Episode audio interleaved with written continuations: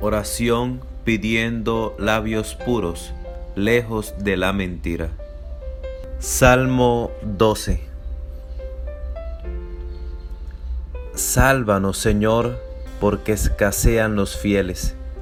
Han desaparecido los leales entre los hombres. No hacen más que mentirse unos a otros. Hablan con labios mentirosos y doblez de corazón.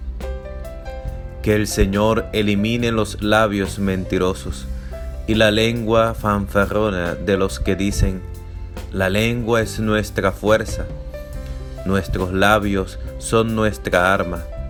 ¿Quién será nuestro amo? El Señor responde, por los sollozos del humilde, por el lamento del pobre, ahora me levanto y daré la salvación a quien la ansía. Las palabras del Señor son palabras limpias como plata purificada en el crisol, siete veces de escoria depurada. Tú nos guardarás, Señor, nos librarás siempre de esa gente. Los malvados del entorno deambularán colmo de vileza entre los hombres. Amén.